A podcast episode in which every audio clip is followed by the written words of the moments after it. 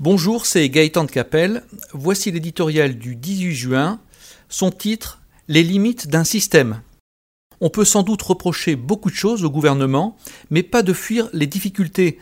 Présentées ce mardi, la réforme de l'assurance chômage, premier morceau de choix de l'acte 2 du quinquennat, promet de faire grincer bien des dents, celles des entreprises, très remontées contre la création d'un bonus-malus sur les contrats de travail de courte durée, et celle des syndicats, vent debout contre le durcissement attendu des règles d'indemnisation.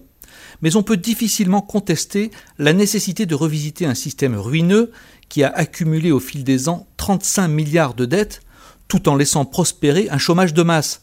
Ce n'est pas un hasard si tous nos voisins échappent à cette malédiction, eux qui se sont astreints à cette réforme depuis très longtemps.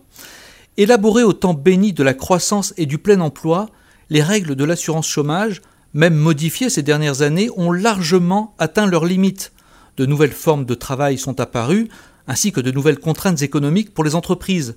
Et chaque jour, on mesure les dérives de la permittance qui permet d'alterner période de travail et période de chômage en gagnant parfois davantage qu'un salarié.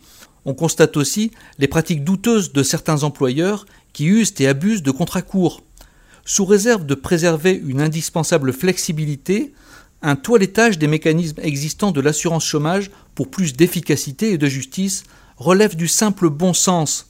Il est navrant de ce point de vue que le gouvernement éprouve le besoin de faire de la petite politique en restreignant les indemnités des cadres, eux qui surfinancent largement le système, et plus désolant encore que les intermittents du spectacle, qui coûtent cinq fois plus que ce qu'ils cotisent, échappent une nouvelle fois au moindre rationnement.